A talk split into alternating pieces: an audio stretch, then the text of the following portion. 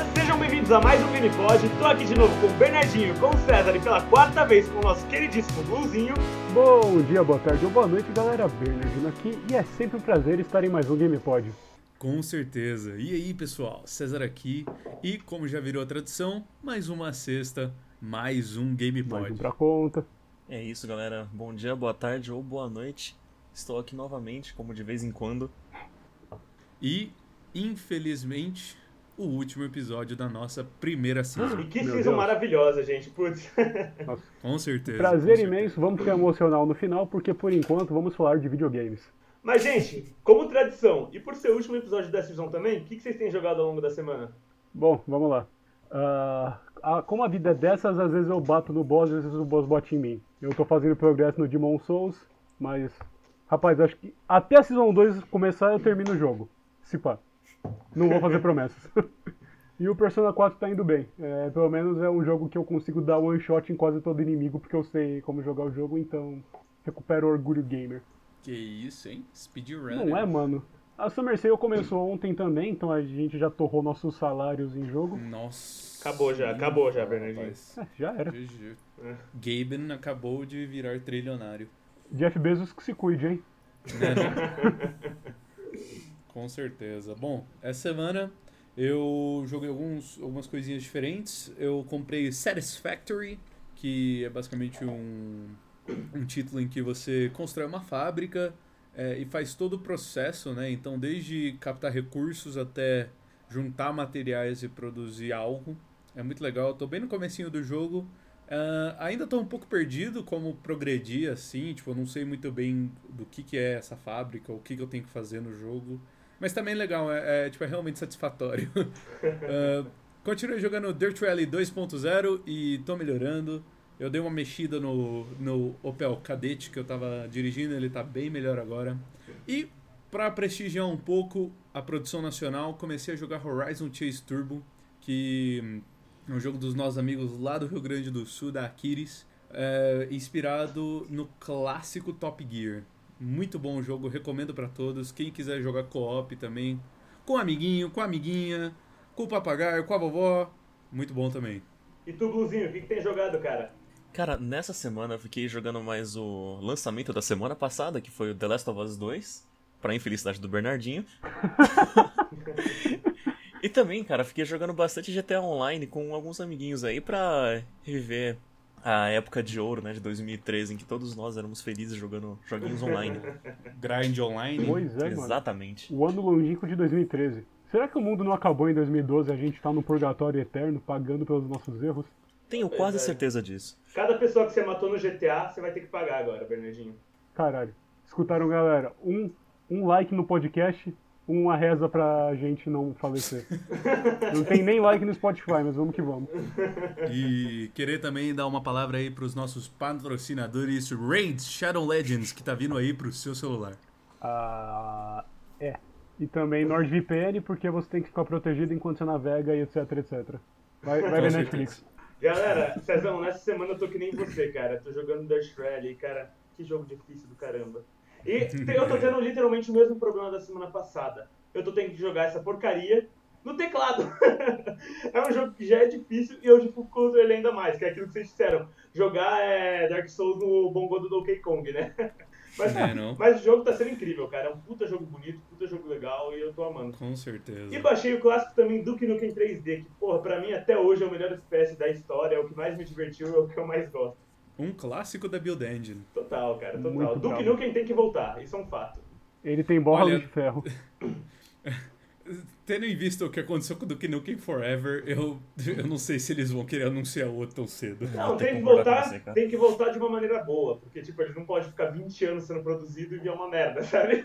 Não, real, real. Mas vamos lembrar, galera. Antes tarde, Duke Nukem. KKK. Piadas.com, humor de qualidade. E galera, como é o final da season, a gente resolveu fazer um episódio especial. Um episódio que remonta como a gente começou, que foi lá o Roleta Russa.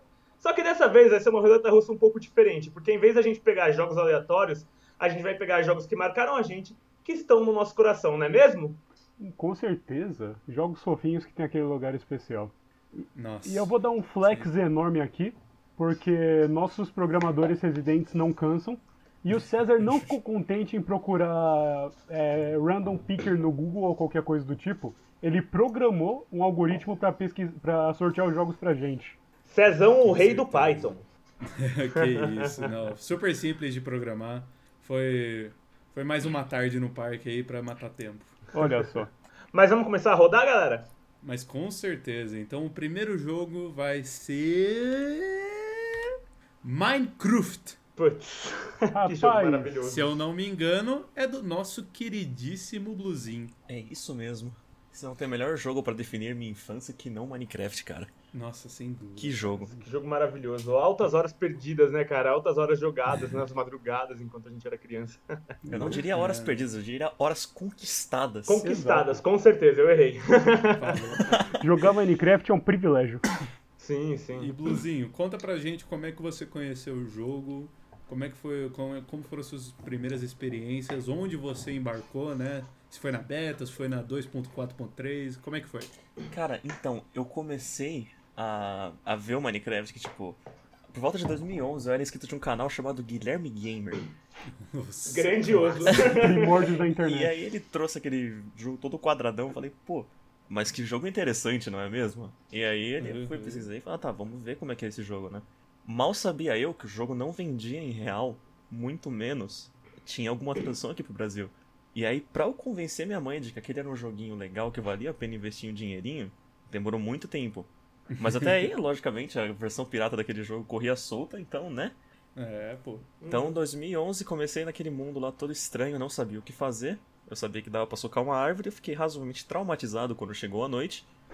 Porém, um pouco depois que eu comecei a jogar, lançou o modo criativo, e foi aí que eu comecei a me encontrar e me divertir com esse jogo. E aí, daí, experiência com o YouTube, com o jogo, sempre vendo, tipo, altos canais, tipo, Monarch, Venom, enfim, Uhum. infância.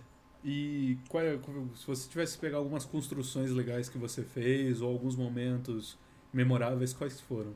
Cara, eu acho que pra mim, a minha primeira casinha feita só de terra, eu acho que esse é um bom momento memorável, que foi aí que eu comecei a sentir, tipo, uau, esse jogo é divertido, me dá medo, mas ainda assim, tipo, dá vontade de correr atrás, de, sei lá, querer explorar, é bonitinho, é legal pra caramba, e ter essa liberdade, Uhum. tipo, eu não entendia direito na época, mas, tipo, vendo hoje em dia, pô, esse jogo é um dos mais importantes pra mim, assim. E vocês, gente, vocês têm alguma experiência aí com o jogo?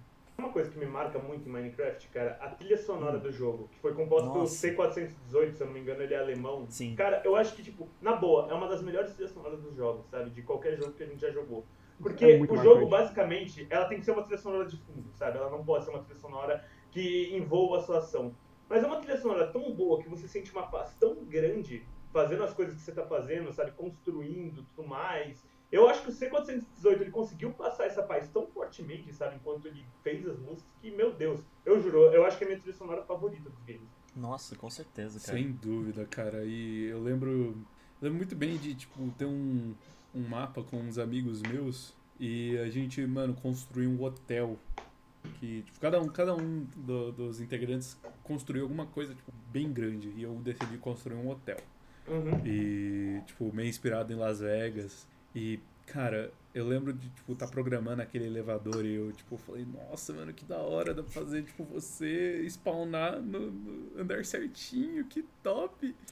E Minecraft também foi minha primeira experiência com mods, cara, de, tipo, baixar, experimentar, aprender a instalar, tipo, às vezes não dava certo, eu ficava meio bravo, mas Sim. nossa, cara, é, eu, foi o jogo que é, acho que me ensinou o que é jogar no PC, assim, sabe? Até aquele ponto eu era bastante console gamer e com o Minecraft eu aprendi o que é jogar dentro do computador, assim, que você tem mais uma maleabilidade dentro do game. Sim. Sem dúvida. Cara, é um jogo que deixa muito você ser criativo à vontade, fazer Nossa, realmente o sim. seu jogo, né? Porque eu era um player que era mais no survival, passear no mundo, explorar tudo. Construir pra mim era casinha de madeira no começo do jogo, fazer dois andares e é isso.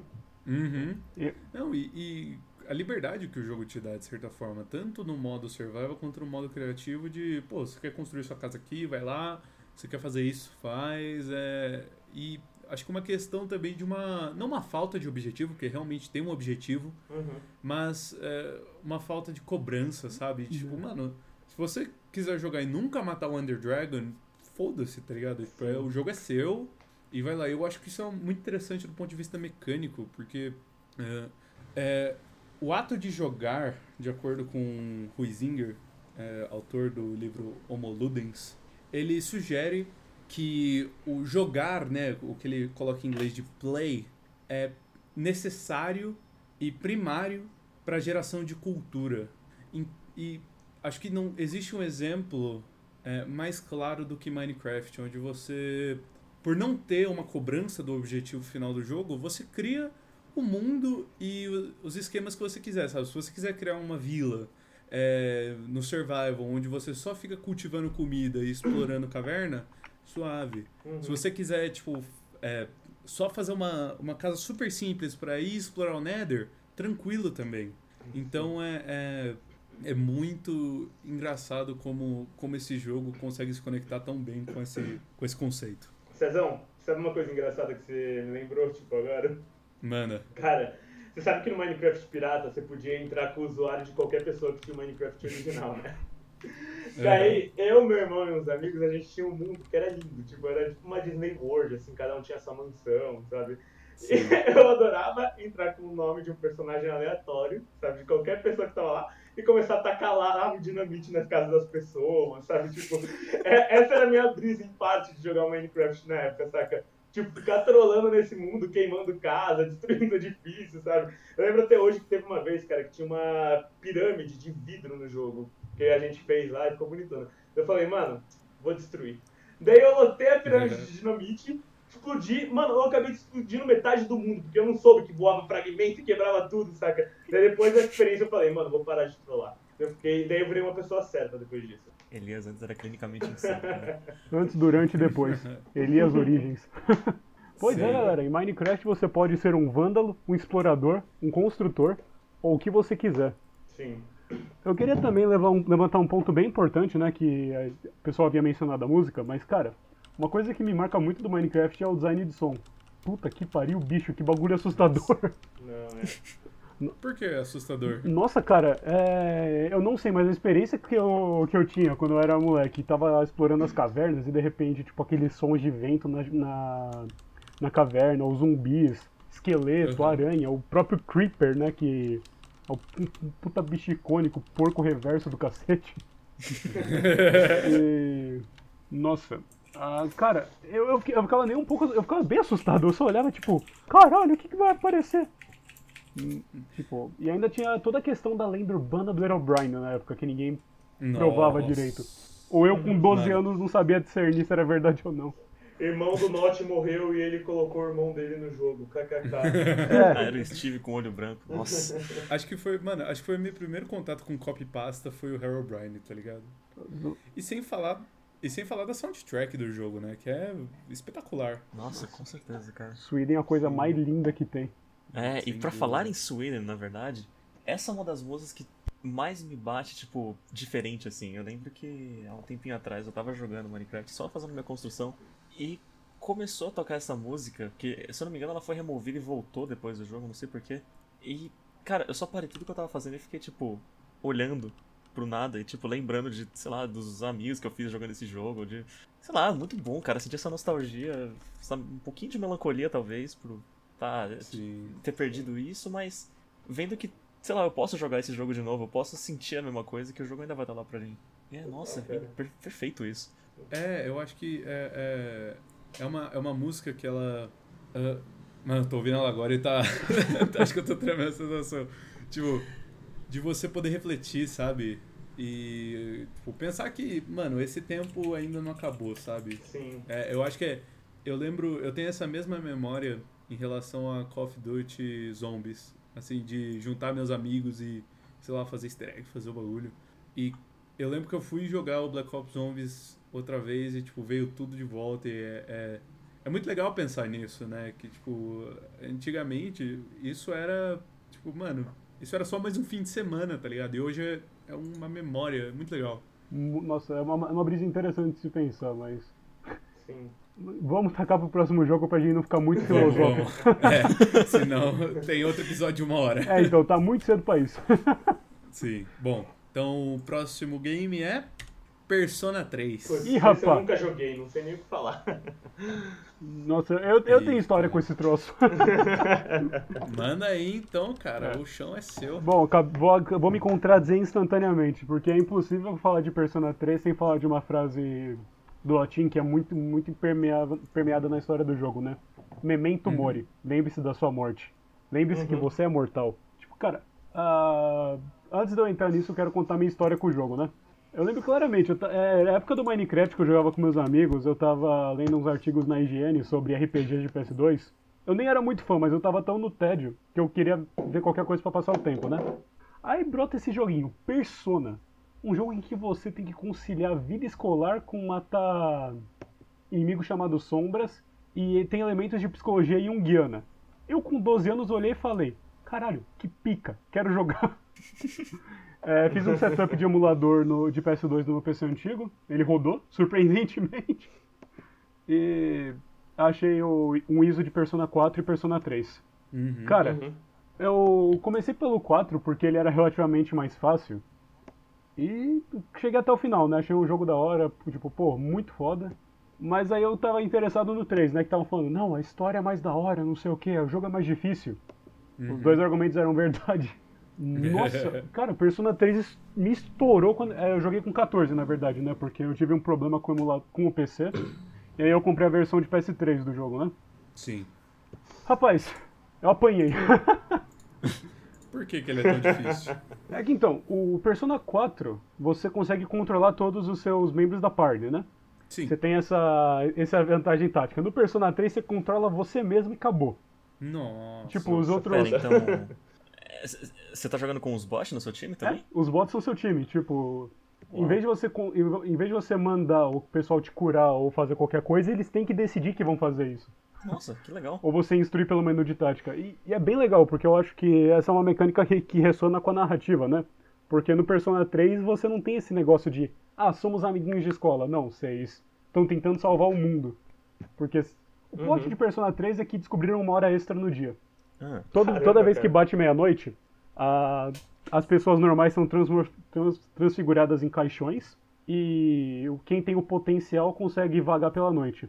São nesses momentos que as sombras Uhum. que eu tinha falado aparecem. E quem tem a persona consegue usar um, um item que na verdade é uma porra de uma arma chamada Evoker, né? Você atira ele na sua cabeça e sai a persona. E, bom, seu objetivo é explorar uma torre chamada Tartarus, que coincidentemente está na sua. É, é- fica na sua escola durante a Dark Hour, que é essa hora extra do dia. E aí você tem que explorar isso enquanto você percebe que tem alguma coisa bizarra acontecendo com a lua. Nossa. Falar muito mais disso vai entregar por que esse jogo é tão da hora, porque a narrativa é o ponto mais forte dele, mas, cara, Uhum. eu lembro muito de que eu virava a noite jogando Persona 3, tipo, a mecânica de, de fundir Persona eu achava genial, que, explicando de um jeito muito porco, você pega seu Pokémon, junta com o outro e sai um bicho novo. Que da hora. Mano, eu, eu lembro que tinha um jogo. Eu, desculpa mudar totalmente de assunto, mas eu não lembro, acho que era Monster. Monster Farm. Monster Rancher. Alguma coisa assim. Isso, Monster Rancher. Que tipo, você podia guardar monstro em CD. Tipo, você pegava qualquer CD que você tinha. Era acho que no PS1 esse jogo. E, tipo, sei lá, eu tinha um monstro, aí eu guardava esse monstro num CD. Aí eu tinha outro monstro, eu guardava em outro CD. E aí eu pegava e, tipo, se eu, e eu podia misturar os monstros e fazer outros totalmente diferentes. Acho que, mano, é uma mecânica muito da hora. Não, é da hora mesmo. E realmente, o Persona 3 tem um pouco disso, na verdade, ele é um derivado da série Shin Megami Tensei.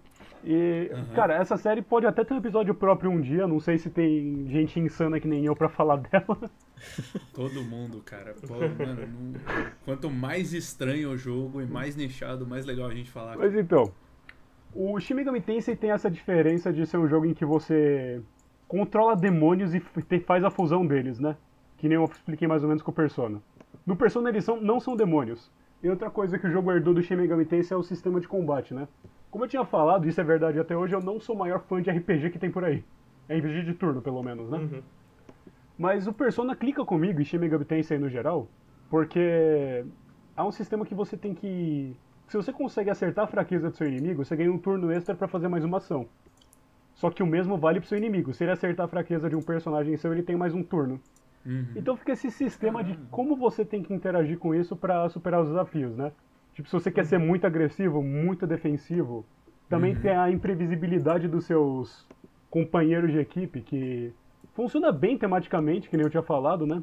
E, cara, joga em Persona 3, é um jogo que fácil vai, vai, vai matar umas 100 horas que você por aí, tipo, só a primeira vez, aí depois dá pra jogar o New Game Plus pra pegar o resto do jogo.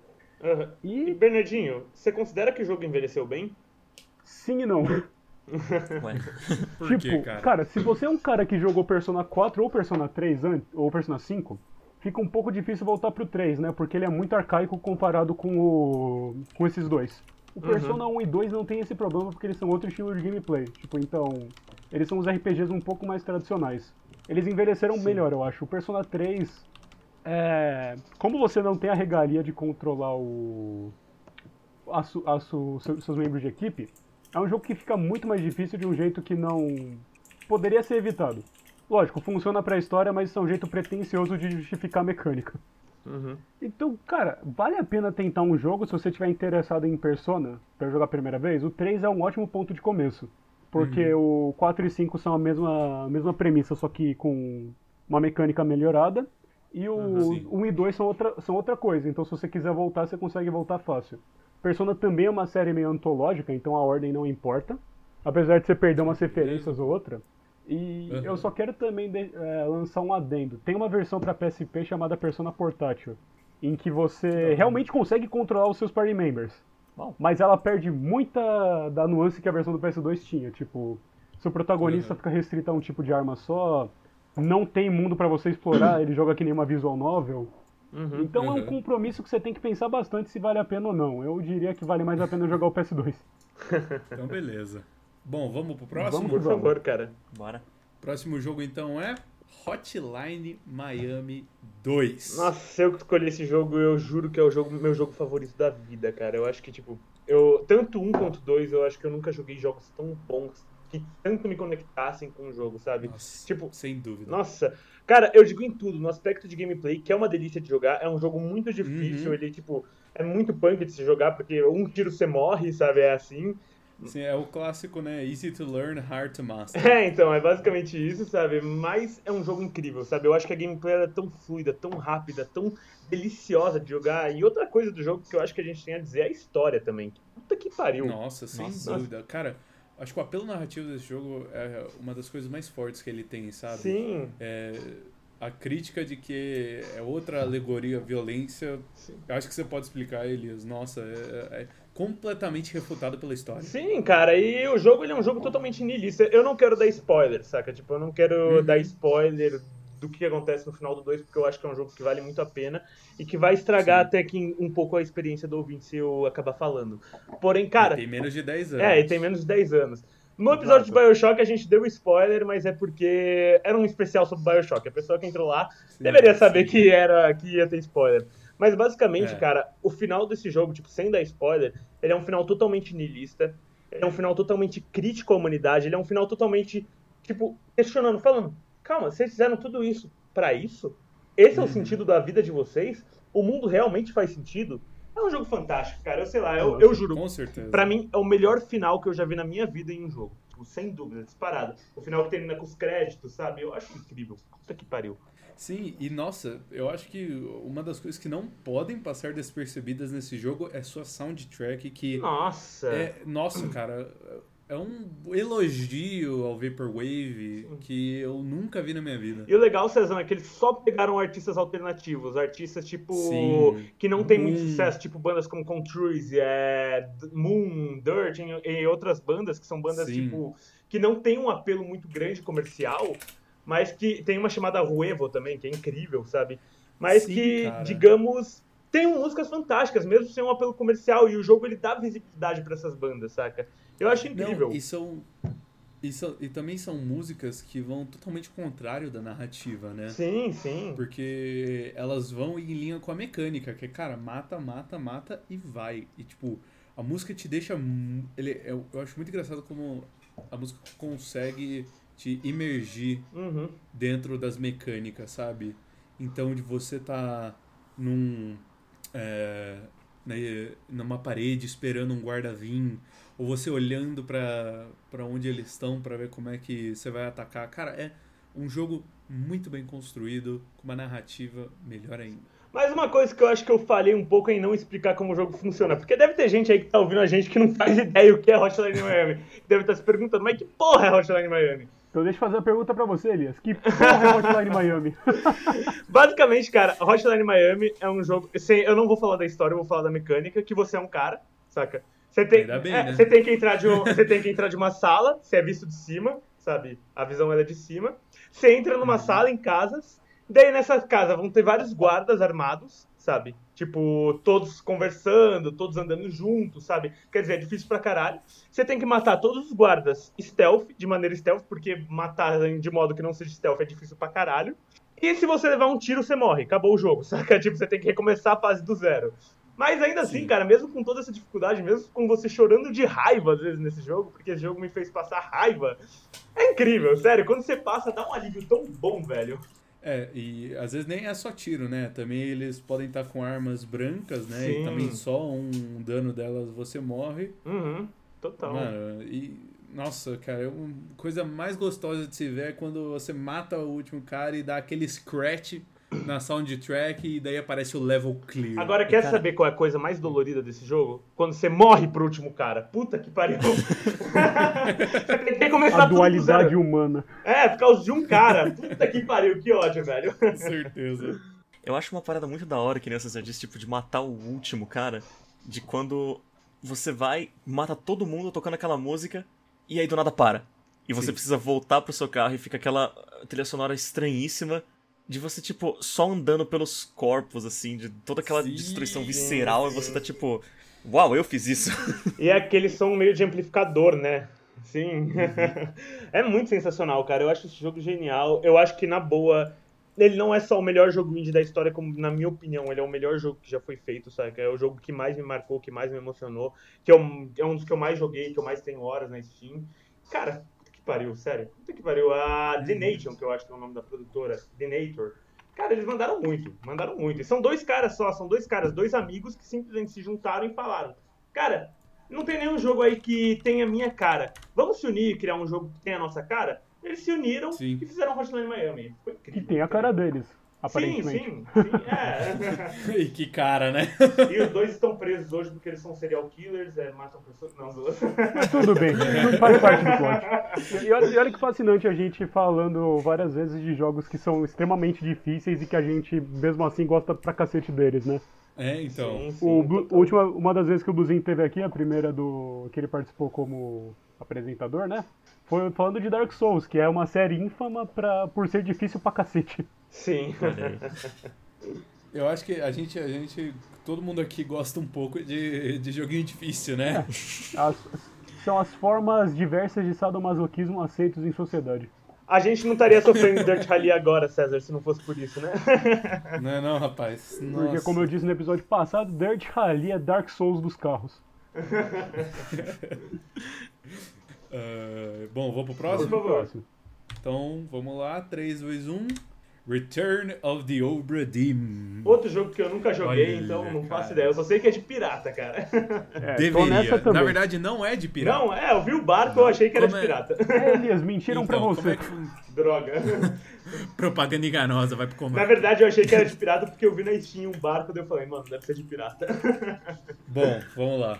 Return of the Obra Dinn é uma outra obra-prima do grande desenvolvedor independente Lucas Pope, o mesmo de Papers, Please. E uma coisa muito legal do Return of the Obra Dinn é que ele segue um dos temas similares do Papers, Please, que é você transformar uma atividade muito monótona e chata em algo interessante, um thriller, né? Então, por exemplo, o Papers, Please, ele se auto-intitula um document thriller, né? Um, e no Return of the Obra Dinn, na verdade, você é um cara que trabalha para uma seguradora e vai investigar o que aconteceu no grandíssimo corsário Obra Dinn.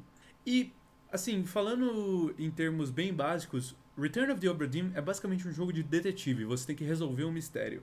Mas qual que é a grande diferença dele em relação a outros jogos de detetive como L.A. Noir e Sherlock Holmes? É, Return of the Obra Dinn, ele não...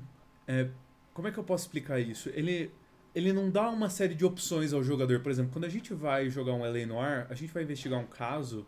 Pô, toda hora que você passa por cima de uma pista, tem um, um chimezinho, né? Um, uma musiquinha. Aí você vai conversar com é, a testemunha, você já tem as perguntas lá que você pode fazer. Então, é, os desenvolvedores eles têm que um pouco limitar o, seu, o uso da sua criatividade para te manter on track, né? Para você não tirar uma conclusão que às vezes não seja é, correta. E é aí que o Oberdeen entra com a sua genialidade. Porque você tem que investigar é, o que aconteceu com os 60 tripulantes do barco. E é isso. E a ferramenta que você tem para fazer isso é um relógio de bolso que, quando você está perto de um defunto, é, você pode ativar esse relógio e aí a tela fica totalmente preta. Um diálogo é passado sem nenhuma, é, sem nenhum apelo visual, então você só tem o fundo preto e as palavras do diálogo. E depois é, você aparece no momento da morte do cara e tudo parado. Então eu vou falar a primeira morte do jogo, que é. Todo mundo sabe, é um tutorial basicamente. Olha só. É, você chega no barco e aí tem um defunto morto. E aí é um cara falando. Captain, open the door! E um tiro de, de bala. E aí depois é um cara tomando um tiro na cabeça e, com certeza, o cara do outro lado da porta atirando.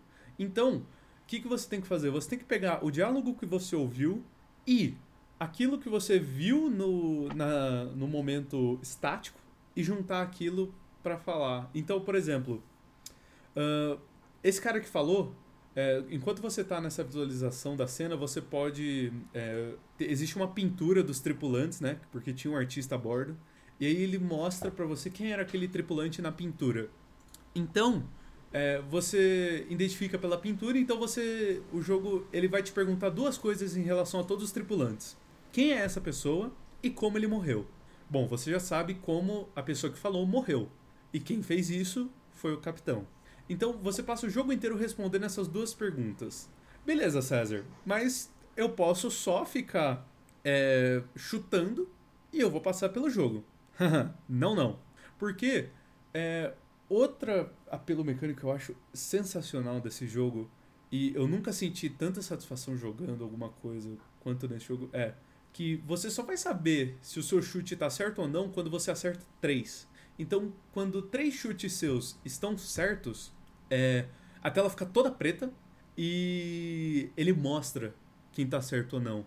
Então, é você tem todo esse espaço, todo esse material para trabalhar e tirar suas próprias conclusões. E algumas mortes, você vai ter que fazer essa decisão em tipo dados que são inconsistentes, assim. É, então você pode analisar coisas como é, sotaque, voz, posicionamento, uh, vestuário. Você tem números de identificação dentro do barco. É, você usa tudo isso para tirar essas conclusões e tentar montar a história do Obradim. E cara, que história. Lembrando então que, tem, que temos uma promoção de, na Steam rolando. Esse podcast vai, vai ser lançado terça-feira, ainda vai estar tá por aí. E você pode uhum. com, comprar o Obradim por R$ 28,49. Nossa, cara, uma barganha, realmente. O jogo é sensacional eu não tenho como recomendar ele o suficiente. Aproveitando que eu estou assim fazendo marketing, aqui. Hotline Miami 2, que o Elias mencionou no último segmento, tá R$ 6,24. De graça, de graça. Peguem. Quem não tem esse jogo e nunca jogou, pega, por favor. Sim. Aproveitando Sim, para jogar olha... o primeiro, você compra só os dois por 12 reais. É, compra os dois. Compra nossa, os dois de uma vez. Nossa, cara, isso aí tá, tá um roubo. Não é? Então, nessas mercadologias, vamos pro próximo. E o próximo jogo é. Bioshock Infinite. A gente tem um episódio sobre ele, né, cara? Tivemos, mas Elias, por favor, por que, que esse jogo é tão foda pra você?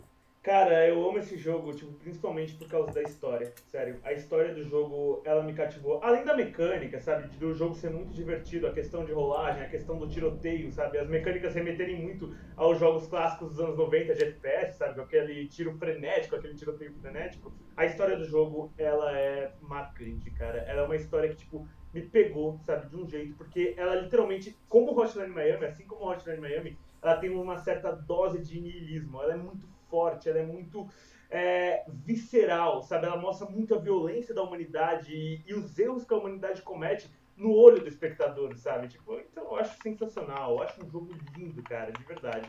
Lindo mesmo, sério. Puta que pariu, como eu amo esse jogo. Eu lembro a primeira vez que eu joguei Bernardinho, e o final do jogo, ele me marcou de uma maneira que a gente comentou lá no episódio do, do Bioshock Infinite, mas eu não vou comentar hoje, porque, por favor, tá em sale, se você não jogou, compre esse jogo, sabe? Porque ele é incrível. Nossa, vale super a pena.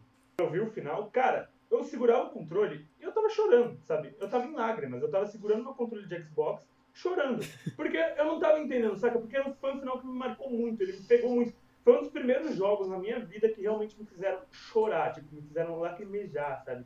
Ficar triste por causa de um final. E é genial, cara, é genial. Toda a mecânica, tudo, toda. Eu, na minha opinião, é o melhor Bioshock disparado, sabe? Tanto em história, quanto em mecânica, quanto em gameplay, quanto em tudo, e sei lá. O jogo ele também trabalha em um tema muito legal, que é na questão de desigualdades, desigualdades sociais, sabe? Racismo, coisas nesse esquema, sabe? Favoritismo, elitismo de um perante ao outro, sabe? Então, eu acho que até hoje é um jogo muito atual. Até hoje é um jogo que trata de muitos tópicos que aparecem na sociedade atual.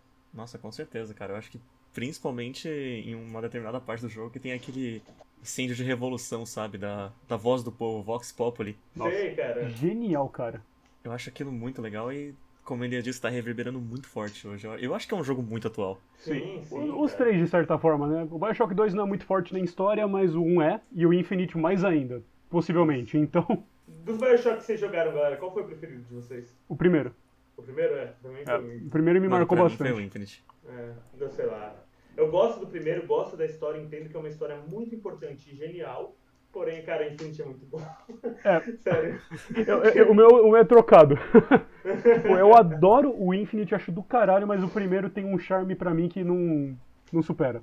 E sabe uma coisa que eu gosto muito no Infinity, cara, que ele meio que estreou, sabe, num dos jogos? Não, hum. não estreou, vai. Até porque a gente teve Resident Evil 4 antes disso, que também tinha Easy. Tiver, tiveram vários jogos assim. Que é a questão do personagem mais velho com a personagem mais nova, como se fosse pai e filha, sabe? O ah, personagem mais velho e, e, tipo, procurar uma personagem, tipo, mais nova. Essa personagem mais nova aparece para ele, porque era a missão dele resgatar essa personagem. E ele acaba tendo um amor de pai para filha para ela. E eu acho isso genial, sério. Que, tipo, eu acho que o Bioshock Infinite e The Last of Us foram os grandes atualizadores tanto, é, da última geração nessa questão, sabe? Eu ainda jogaria nessa roda o, a Season 1 do Walking Dead com o querido Lee Everett e a Clementine. Nossa. E recentemente a gente teve o God of War também, que é um ótimo jogo de pai. Sim, sim. E a gente tem também, a gente vê influência, cara. A própria franquia Resident Evil, cara, ela pegou muito disso no Revelations 2, sabe? Que, digamos, tem essa mecânica de pai para filho, sabe? E é adotado de uma maneira genial. Não sei se vocês gostaram do Revelations 2, mas eu acho que o jogo adota genialmente. É, o Barry é um fofo, ele é um paizão da porra. Mas... E falamos de Resident Evil, né? Exato, batemos a cota Yes! Vou aproveitar deixa então para falar que Bioshock, não só o Infinite, mas como a coleção inteira dos três jogos, todos os DLCs, tá por R$ 23,80 na Steam. Se você nunca jogou, por favor, compre, porque é genial. É incrível, é incrível e é incrível. Só isso que eu tenho pra isso falar. Isso é quase uma ameaça. Compre o jogo, cara. Would you kindly play it? Would you kindly buy the game and play it? Hum, semiótica. Bom. Bom, vamos para o próximo? Vamos sim. E o próximo jogo é Death Stranding. E deu Kojima, seu bastardo, você conseguiu de novo. Vai lá, Bluzinho, fala pra gente como é esse jogo. Cara, que pergunta difícil é essa que você me fez, cara? Por quê? Ninguém sabe sobre o que é Death Stranding, nem o Kojima. Cara, quando começaram a lançar os trailers do Death Stranding, todo mundo ficou tipo, mas o que caralhos está acontecendo aqui? Eu fui, peguei o jogo, né, quando lançou, terminei o jogo e eu disse novamente para mim mesmo, hum. mas o que caralhos está acontecendo aqui? é um jogo que ele, ele aborda, tipo, tanta coisa, sei lá, coisa atual, solidão, é, tá junto, mas você não tá junto com as pessoas. E nossa, é tão doido, cara. Eu acho que até o multiplayer do jogo eu acho inovador nesse sentido. Que, bom, para contextualizar, Death Stranding ele começa o jogo alguns anos após ter um desastre chamado Death Stranding, que do nada estouraram uma, umas partes da Terra e morreu muita gente. E isso causou um desequilíbrio entre meio que a vida e a morte. E aí, por conta disso, tem tipo uns fantasmas que ficam nesse mundo agora que ameaçam as pessoas. As pessoas são obrigadas a viverem isoladas e elas não podem sair tipo de onde elas estão, das cidades, porque a chuva do jogo também, quando teve esse evento, acabou meio que contaminando o tempo em si. Tudo que essa chuva toca é automaticamente acelerado o, o tempo dessa coisa e desgasta todas as pessoas, as pessoas ficam velhas sem entrar em contato com isso. Meu Deus. E aí, por conta disso, algumas pessoas são encarregadas de fazer entregas, já que o mundo está em todo desconectado. Esses daí são os nossos entregadores. Grande pessoal da Rap aí, muito obrigado. Exatamente, Rap, iFood, Uber Eats, esses caras aí são os protagonistas do Death Stranding. Teria Kojima previsto isolamento social? Hum. Não é não? Cara, eu diria que esse jogo é extremamente atual por conta disso. Em que as pessoas não podem sair de onde elas estão por conta de um problema no meio e, e outras pessoas estão se submetendo a condições que mas elas precisam entregar essas coisas, elas precisam manter a sociedade funcionando. Uhum. Uhum. Isso me soa um pouco atual, na verdade. Não é? E, e, e uma coisa que eu acho fascinante do Death Stranding é que ele, de certa forma, é o herdeiro espiritual do PT, o demo de Silent Hill que saiu no PS4 e, para tristeza de muitos, principalmente minha, foi cancelado e removido da existência. Valeu, Konami! Ódio a Konami. Ódio a Konami, mas ainda bem que a gente recebeu Death Stranding. Pessoalmente não acabei o jogo ainda, tô trabalhando nisso, mas eu, eu aprecio muito que o Kojima conseguiu virar independente e agora ele pode fazer qualquer merda que ele tiver afim. E a, e a gente vai comprar do mesmo jeito, não é Com mesmo? certeza. Entenderemos? Não, mas vamos gostar. é, é muito engraçado, cara, que eu só queria botar aqui também que o Kojima, na verdade, é, ele é um grande diretor de cinema frustrado, né, cara? Porque é, o grande sonho dele é fazer essa questão, ser um diretor de cinema e ele é um diretor de videogame, eu acho que ele consegue é, atingir um meio termo muito bem, porque eu gosto muito da cinematografia dos jogos dele. Desde Metal Gear Solid até o próprio Death Stranding. Exato. Eu só, eu só não diria, eu só não concordaria com você no ponto que ele é frustrado, porque o, o desgraçado é tão genial e tão cirúrgico no que ele quer fazer, que, cara, é, é, é sinistro. Ele uniu tão bem as duas linguagens. E, claro, Sim. aproveitando um factoide muito interessante, o Kojima, assim como este que vos fala, é um fã muito grande de Blade Runner. E todo o jogo É. que esse cara fez tem o casaco do Blade Runner em algum lugar. Nossa. Sim, e tanto que tem um jogo é, do Sega CD dele chamado Snatcher, que é basicamente um Blade Com Runner. certeza, cara, e é sinistro. E, e eu tô falando só isso porque Blade Runner tá fazendo aniversário de lançamento hoje. Um grande. Nossa, sério? Sério. E a gente agora pode falar que Blade Runner não é um futuro distópico, e sim uma timeline alternativa que seria preferível aos eventos de hoje. Com certeza. Vamos pro próximo. Bom, mas nessa nota um tanto quanto depressiva, vamos para o próximo. Por favor. E o próximo é. Ai meu Deus. Me segura, rapaz. Me segura. Rapaz, é o jogo japonês, né? A questão é qual deles. É o Yakuza. Meu Deus do céu. Sem spoiler, Cezão, porque eu tô jogando zero agora. Por favor, no spoiler. Cara, eu não vou dar spoiler, porque eu acho que se tem um jogo que é tão sensível a spoiler quanto o, o Yakuza, eu. Desculpa. Cara, va- vamos lá. Nossa, não sei nem onde eu vou começar. Vamos lá. Bom, pra quem não conhece, Yakuza é uma série de jogos que surgiu lá no PlayStation 2, precisamente no ano de 2005, e segue a história do grande e bonito e, meu Deus, o homem mais foda que já existiu nessa, nesse universo chamado Kazuma Kiryu. Kiryu-chan! Nossa, Kiryu-chan total. E, basicamente, cada um dos jogos é ele tentando resolver algum problema no Tojo Clan, que é a família dele. Ah, eu vou... O primeiro jogo que eu entrei em contato foi o Zero, que é uma prequel para a história toda. Elas passam nos anos 80. E é o perfeito ponto de entrada, tá disponível para PC. Tanto que tem até o Yakuza Bundle, né, que é o Yakuza 0, o Kiwami, que é o remake do 1, e o Kiwami 2, que é, obviamente, o remake do 2. E como funciona o universo do Yakuza? Muitos deles falam... É, opa, desculpa. É, corta aí, ah, porque eu me bolei. Bom, muitos falam que o Yakuza é um GTA clone japonês. Mas eu não poderia discordar mais dessa frase, porque basicamente você habita dois locais, né? O, o grande distrito vermelho de Kamurocho em Tóquio, como também é, o outro distrito Sotembori em Osaka. E, cara, beleza, é um mundo open world, né? Um sandbox, mas eu nunca vi um ambiente tão vivo quanto o do Yakuza. Você tem diversos restaurantes para entrar, diversos uh, lojas onde você pode comprar itens. Você tem bares em que você pode jogar dardos, sinuca, uh, locais onde você é, pode jogar uh, patinco, shogi. Calma aí, corta essa parte. Qual que era, qual que era o jogo, porra, que eu aprendi a jogar? Esse Mahjong. nome. Galera, Caralho, como eu esqueci esse nome? Bom. T- tranquilo, tô voltando. Ah, deixa eu só editar aqui e cortar. 54.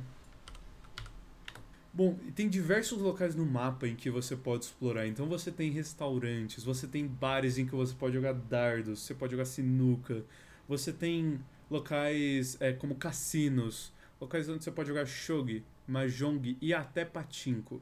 Ah, então você tem muitos locais para explorar. E sem contar os outros locais de entretenimento que acho que não vai ser muito legal mencionar aqui.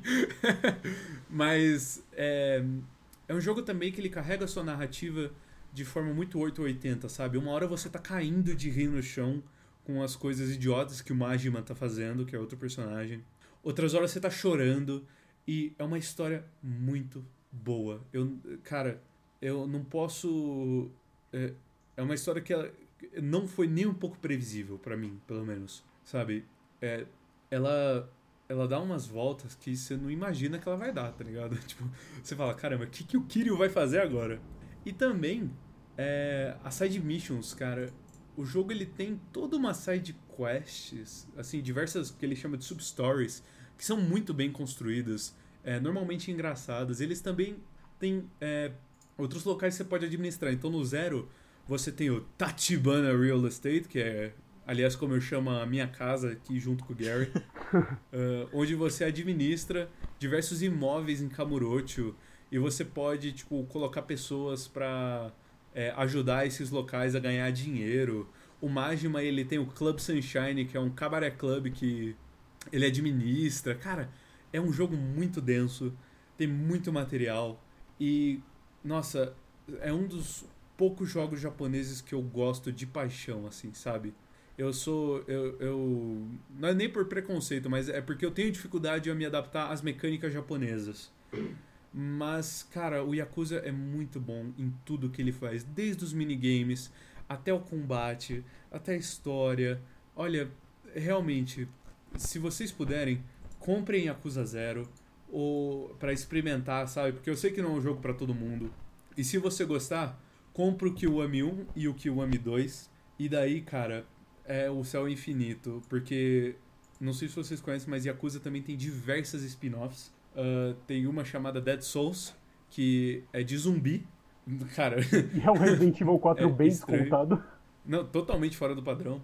Tem outra é, que se chama Yakuza Ishin, que se passa no, ja, no Japão feudal. E tem diversas, diversas spin-offs, né? Da, de mainline mesmo, existem seis jogos. Um sétimo tá pra sair agora, né? Não só no Japão Então- e estamos esperando a localização ansiosamente. E, com certeza. E como é que você faz pra jogar, né? Porque os primeiros jogos saíram no PlayStation 2. Como é que eu tô fazendo agora? Eu joguei Yakuza 0, Kiwami e Kiwami 2, que são os terceiros jogos, os três primeiros jogos da mainline do, da história original. E você pode comprar no PS4 a Yakuza Remastered Collection, que tem o 3, o 4 e o 5, se eu não me engano. Ou só 3 e o 4? 3, 4 e 5. 3, 4 e 5. E tem o Yakuza 6 Song of Life, que saiu pro PS4 e que tem uma edição de colecionador lindíssima que eu tenho aqui em casa e sempre uso. Ela vem com dois copos de whisky, duas pedras de gelo e com um artbook muito fofo. Fenomenal. Rapaz, eu- os meus jogos eu, eu não deixei vocês falar, desculpa. Fica tranquilo, Cezão, a gente entende, cara. É um apego muito emocional, né, cara? Totalmente. Ah, a gente não, consegue sentir a paixão certeza. que você tá transmitindo É, falar isso. Gente. sendo bonito de ver você falar. Não, eu que agradeço, assim, realmente, a coisa é muito bom. Se vocês tiverem a oportunidade de jogar, joguem. Bom, alguém quer adicionar alguma coisa aí? Caso eu tenha é, esquecido de mencionar antes da gente ir pro próximo jogo? Bom, vamos lá. lindamente, Yakuza né? tá. Yakuza 0 tá R$17,00 na Steam, com 70, e- 75% de desconto, e você consegue comprar o bundle que o César mencionou, Yakuza 0, Yakuza Kiwami 1 e Kiwami 2, por um preço que é personalizado. No meu caso é 61 porque eu tenho o Kiwami 1 na Steam, mas não Sim. imagino que seja muito mais caro do que R$90,00. É, não, cara, olha, até agora a gente não passou de 150 reais, tá ligado? No, em todos os jogos que a gente falou. E, mano, vai ser muito jogo bom, hein? Pois é. E vamos agora pro último, né? Acho que não precisa de Bora lá, roleta, que a né? gente já Então- sabe o que, que vai vir. 3, 2, 1. Shadow of the Colossus. Maravilhoso. Tá na hora do monólogo. Nossa, ah, puta, eu tenho uma história muito pessoal com Shadow of the Colossus, né? O- Conta aí, Bernardinho. Eu tinha 6 anos quando eu ganhei um PlayStation 2 de presente da minha mãe. Ah, Ele já veio chipado, né? Então eu conseguia rodar qualquer coisa nele desde que funcionasse o disco. E ela, não sei se foi combinado com meu tio ou não, mas ele apareceu pra mim no meu aniversário de 6 anos com três jogos. Eu lembro dele, especificamente deles até hoje, porque era Shadow, Shadow of the Colossus, King Kong o filme, que, foi, que era na capa mais bizarra que eu já vi na minha vida, e o outro era Não É Tão Importante Assim. Eu Acho que nem funcionou, na Mas qual verdade. que era, pô? Vai deixar a gente Não, na ele nem mão? funcionou, cara, nem eu lembro. Então, Bom, eu tenho uma história muito pessoal com Shadow of the Colossus, né? Porque eu tinha seis aninhos, minha mãe tinha acabado de me dar um PlayStation 2, era chipado já, então dava pra rodar Suave. qualquer coisa que tinha um CD e funcionava. E eu não sei se foi combinado com meu tio ou não, mas ele apareceu também pra me dar três joguinhos de presente. Dois eu lembro muito bem especificamente, porque um deles eu já citei e o outro eu nem preciso falar, é o Shadow of the Colossus. Era o King Kong e o filme, na capa mais estranha que eu já tinha visto até aquele ponto. Que era uma capa do filme modificada totalmente em preto e branco. A pirataria foi longe demais, eu acho. Opa. Mas enfim, o outro jogo não rodou. É, Fs no chat pra ele, pode, ter- pode ser Persona 3, mas eu nunca vou saber. Né, não. E vamos lá. Cara, o Shadow of the Colossus me marcou bastante já quando eu olhei a capa daquele troço. Porque era um monstro gigante olhando para uma direção que não era exatamente a sua na capa. E no cantinho um cavaleiro em cima do cavalo com uma espadinha na mão. O que, que ele vai fazer? Não tem o que fazer, o bicho é muito grande, né? E aí, botar o jogo já foi um teste de coragem pra mim, porque a abertura do Shadow of the Colossus com a musiquinha é muito alta. E quando você é uma criança de 6 anos mexendo num videogame novo e você toma um jumpscare com uma música, você fica um pouco traumatizado. E eu me convenci que Shadow of the Colossus era um jogo que dava medo por muito tempo.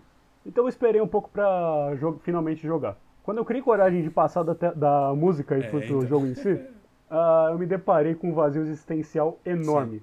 Tipo, caralho, Shadow, é, não sei pra que é, se quem aqui jogou, quem não, mas o Shadow of the Colossus é um jogo em que, mecanicamente falando, você enfrenta boss e acabou. Você é um cara pequeno, você tem que escalar o bicho, encontrar o ponto fraco dele e esfaquear ele até ele morrer. Numa tentativa de reviver o amor da sua vida que foi amaldiçoado por Sim. motivos muito complexos e teoria de Shadow of the Colossus pode demorar umas 3 horas pra discutir, não vamos entrar nisso. Vamos falar do que, que é muito louco, que é a gameplay. Tipo, cara, e, a- e quando, eu, quando eu comecei a jogar com 7 anos, essa porra, um ano depois do, do aniversário, eu não sabia como encontrar o primeiro Colossus, então eu decidi vagar pelo mundo, numa estilo GTA San Andreas. Eu não sabia, eu não tinha a menor ideia do que, eu- do que era pra eu fazer. Eu não sabia qual era o objetivo do jogo, mas eu achava muito da hora você só cavalgar por lá, ver o cenário, ver como o ambiente, tipo, mudava de acordo com que parte do mapa você tava. E eu não entendia porquê, mas eu tava gostando muito daquilo. Passa mais um tempo ainda, eu, eu quando eu finalmente aprendi a ler inglês, eu consegui descobrir o que o tutorial tava me falando. Aperta a bola pra ver onde que a luz da espada te leva. Levado até a luz da espada, me encontrei com o mesmo bicho que me aterrorizou quando eu tinha 6 anos na capa. O primeiro Colossus. E cara, cada Colossus que você enfrenta é um desafio à parte. Ele é- eles funcionam quase como puzzles, do, é, num sentido de que você tem que descobrir como que você tem que interagir com eles para ganhar. Não é necessariamente uma batalha de boss no sentido tão tradicional. porque ela não testa exatamente o que você aprendeu naquele, até aquele ponto do jogo. Porque se você considerar nesse sentido, você aprendeu que em 5 minutos você tem que apertar a bola para encontrar onde está o seu objetivo e até lá escalar. Em teoria, Uhum. a- o boss reflete isso. Mas o que não reflete é que cada boss ele não, ele tem a própria, o próprio funcionamento, né? Não tem dois bosses que são iguais. Tipo, eles podem até ser similares, mas a mecânica de enfrentar o bicho é completamente diferente. E, lógico, alguns são mais interessantes que outros, alguns são mais memoráveis que outros. E, Uhum. tipo, o, a- o ponto que eu quero chegar é que Shadow of the Colossus é um jogo que marca, por mais de um motivo. Tipo, eu, tive essa experiência completamente bizarra com o jogo desde que eu tive 6 anos, mas acho que eu só fui zerar quando eu tive 12. Aí eu comprei a versão de PS3 e aí eu comprei a versão de PS4, porque é um jogo que teve a benção de ter dois remasters. Ah, ca- Sim, conserte. Sim, nossa, com certeza. E acho que um dos grandes pecados meus como gamer é não ter jogado esse jogo ainda. Fernandinho, a primeira vez Deixa que eu eu te fazer tive uma contato pergunta. com esse jogo, Ah. cara, a primeira vez que eu tive um contato certo com esse jogo, cara, foi basicamente quando eu já era mais crescido, sabe? Que eu peguei a versão remasterizada pra PlayStation 3. Todo mundo falava no Play 2, mas eu nunca tive muito interesse na época de pegar o jogo, de ver como ele era, sabe? Tudo mais. E acabou que quando eu comprei um Play 3, eu falei, mano, esse jogo deve ser muito da hora, sabe? Dizem que é um jogo artístico, dizem que é um jogo muito foda nesse estilo. Eu acho que eu vou pegar. E tava na época que a The Game Uhum. Company, eu acho que era o nome da companhia, The Game Company, que fez Journey e tudo É, mais, lançou Journey, lançou Flower, e eram jogos que eu amava, porque eram jogos mais voltados pra arte. E eu vi que Shadow of the Colossus e Ico eram jogos artísticos, eram jogos que tinham uma temática mais artística, mais emocional, sabe? E cara, quando eu joguei o jogo pela primeira vez, eu achei incrível, sério. Eu, vendo que era um jogo mais antigo já, mesmo sendo uma versão remasterizada, tinha mecânicas mais antigas e tudo mais, eu achei o jogo lindo, bonito pra caramba, sabe? Um jogo ultra atualizado, ultra recente, sabe? É um jogo que praticamente não envelheceu, né, cara? Não, nossa, a versão de PS2 ela ainda se segura, se mantém como um jogo muito Uhum. sólido de se jogar, apesar de uns problemas de frame rate. E o port para PS3, que eu não sei se é bem um remaster, ele é mais um port mesmo, porque ele só conserta o esse problema que eu falei do frame rate, dá suporte para troféu, e é o mesmo jogo essencialmente, junto com o Ico. Mas a versão de PS4 é um remaster, ele foi feito do zero e Cara, é uma das coisas mais lindas que eu já vi na vida. E fazendo aquela aquele paralelo com a nostalgia que você tem quando você é criança, tipo, pra mim, quando eu joguei a primeira vez que eu consegui enfrentar o primeiro Colossus, eu imaginei que o jogo tinha o gráfico do remake. Uhum. Saca? Tipo, é uma, é uma coisa sinistra de explicar, porque quando você é criança, tudo é Sim. muito mais bonito. Até se o jogo literalmente parecesse uma merda pra você, você ia achar da hora pra caralho, porque você não tem comparação, né? E mas Shadow of the Colossus tem a vantagem de realmente ser uma coisa linda, você como criança nota isso, e aí quando você volta atrás pra ver como que ele realmente era, sem a nostalgia te cegando, você vê que realmente é um trabalho que faz sentido ele ter fudido o PS2 em termos de frame, porque, cara, que desgraça de rodar. Mas como é um jogo bem ambicioso, eu diria que pagou, né? Atualmente ele é um jogo cult muito Consolidado, né? cultuado. É, envelheceu só. muito bem, né? Exato, nossa. É, e tipo, qualquer uma das quatro, das três versões que você decidir jogar, você vai ter muito aproveitamento. Tipo, acho que a mais acessível é a de PS4, porque ele é o console que mais vendeu bem entre os dois. Tipo, que, é- que tá mais acessível pelo menos, né? Então. E ele normalmente vai pra uma sales bem barato, relativamente falando.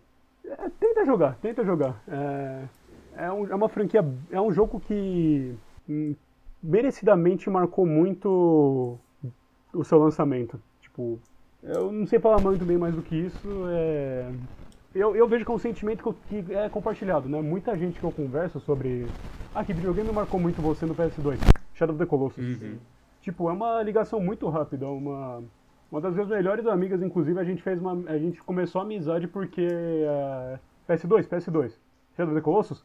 Caralho, Shadow of the Colossus! E aí, horas discutindo teoria, etc. Se, se você tá escutando isso aí, Diniz, você tá, é nóis. Que da hora. Mas, bom, pessoal, acho que a gente já discutiu os jogos que a gente tinha escolhido e acho que pegar um momentinho aí final para primeiramente agradecer o ouvinte por estar acompanhando a gente na nossa primeira temporada no Com podcast. certeza. Quando a gente começou isso lá, acho que antes da pandemia até, eu pelo menos não fevereiro, imaginava que ia chegar no- no tamanho que está chegando agora.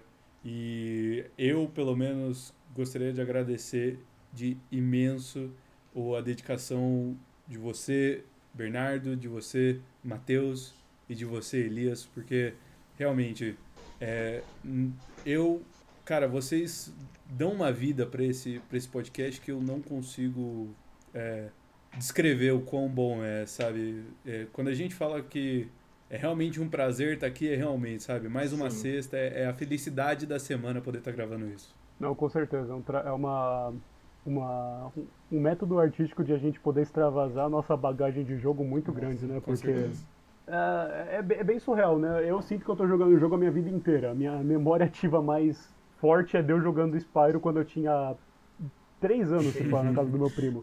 E foi por isso que eu comprei um PlayStation 1, né? Aí eu.